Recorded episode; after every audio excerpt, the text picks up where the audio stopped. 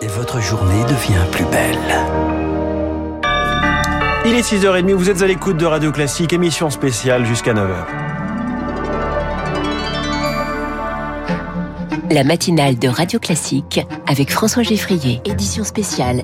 Et à la une, Charles Bonner, une annonce qui bouleverse le Royaume-Uni et le monde. Un communiqué publié par le palais de Buckingham hier, 19h30, deux lignes. La reine est morte paisiblement à Balmoral cet après-midi.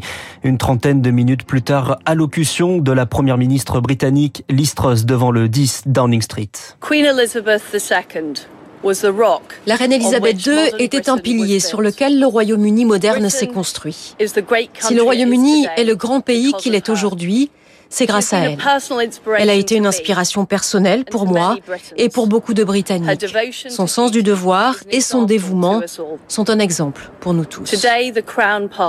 Aujourd'hui, la couronne passe, comme elle l'a fait pendant plus de mille ans, à notre nouveau monarque, notre nouveau chef d'État, Sa Majesté, le roi Charles III.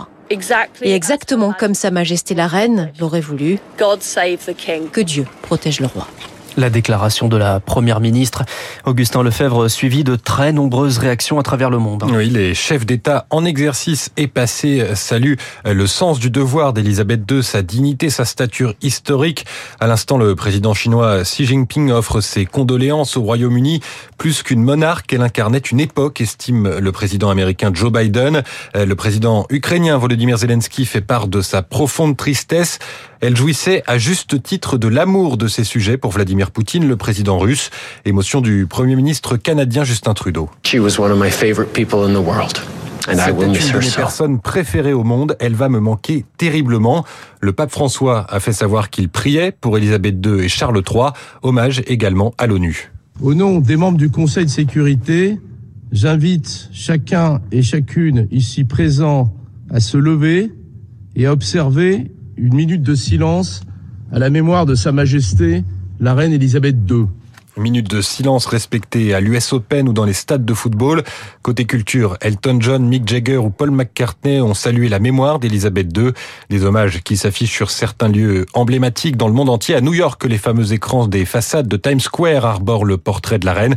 Et dès hier soir, la tour Eiffel s'est éteinte. Et en hommage à cet ami de la France, selon les mots d'Emmanuel Macron, Augustin, les, les drapeaux seront en berne aujourd'hui. Oui, aujourd'hui, ainsi que le jour des obsèques d'Elisabeth II, un drapeau britannique a été installé sur le perron de l'Élysée hier Elle a incarné la continuité et l'unité de la nation britannique plus de 70 ans durant, a ajouté en français et en anglais le chef de l'État. Il devrait s'exprimer à nouveau en vidéo à 10h30.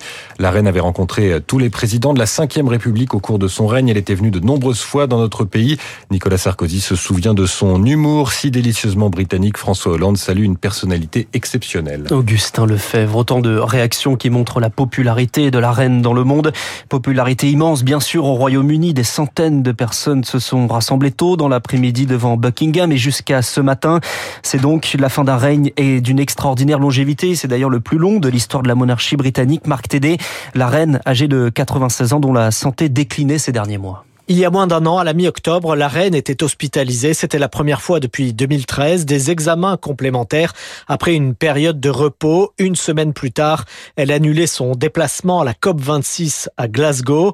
Nouvelle inquiétude parmi ces sujets en février dernier quand la monarque est testée positive au Covid-19. Elle ne souffrira que de légers symptômes et sera sur pied début mars pour recevoir le Premier ministre canadien Justin Trudeau ou à la fin du mois pour la cérémonie religieuse en hommage au prince Philippe, son mari, disparu un an plus tôt. Ces apparitions se feront ensuite au compte-gouttes début mai. C'est son fils Charles qui la remplace et prononce le discours annuel du trône.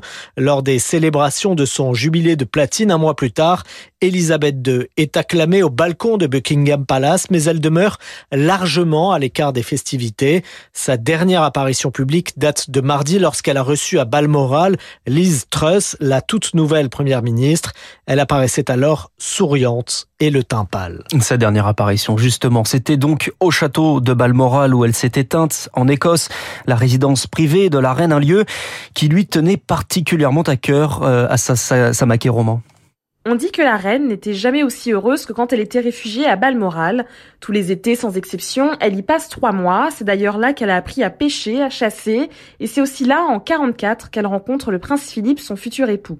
Impossible de ne pas tomber sous le charme de ce coin d'Écosse à une bonne heure de voiture d'Aberdeen, une région parmi les plus belles du pays, connue pour ses distilleries de whisky, ses vaches à poils longs, ses rivières au creux des vallées. Balmoral fait partie d'un immense domaine où la reine fait de l'équitation et retrouve les siens autour d'un pique-nique ou d'un barbecue sur une pelouse impeccable quand la météo écossaise le permet. Les touristes et locaux l'ont fréquemment croisé, simplement en train de se balader, habillé de tweed, avec un petit foulard sur les cheveux. Balmoral et la famille royale, c'est une longue histoire d'amour qui commence en 1852 quand le prince Albert l'achète pour son épouse la reine Victoria. C'est un lieu à part, presque hors du temps, qui a conservé de nombreux attributs de l'ère victorienne et c'est dans ce petit coin de paradis, comme le disait affectueusement la reine Victoria, qu'Elisabeth II s'est éteinte, entourée de ses proches. Le récit d'Assasamaki roman à Édimbourg pour Radio Classique. Édimbourg où le corps de la reine va être transféré au palais Holyrood avant de rejoindre la cathédrale Saint-Gilles et funérailles de la reine sont prévues à Londres dans dix jours. Le prince Charles est donc devenu hier soir euh, roi automatiquement au nom euh, d'une vieille maxime. Le roi ne meurt jamais. Mais son nom c'est Charles III. Il faisait part hier de sa grande tristesse. Il va s'adresser d'ailleurs aujourd'hui aux nations du Commonwealth dont il devient le chef d'État. Un exercice auquel s'était déjà plié sa mère dès l'âge de 14 ans à la BBC en 1940. Exercice renouvelé le 21 avril 1947, le jour de son 21e anniversaire. Elle n'était pas encore reine. Thomas Pernet est spécialiste de la famille royale britannique pour le magazine Point de vue. Ce discours de 1947, il est magnifique bien sûr parce qu'on le regarde euh, avec des décennies de recul aujourd'hui. Euh, on est en Afrique du Sud, c'est la première tournée euh, de l'après-guerre. C'est une tournée très difficile. L'Afrique du Sud est déjà en proie à des tensions raciales déjà très importantes. Elisabeth, la princesse Elisabeth, a 21 ans. Elle prononce son premier grand discours retransmis à la BBC et elle a ces mots, ces mots très touchant. Elle dit que ma vie soit brève ou longue, je serai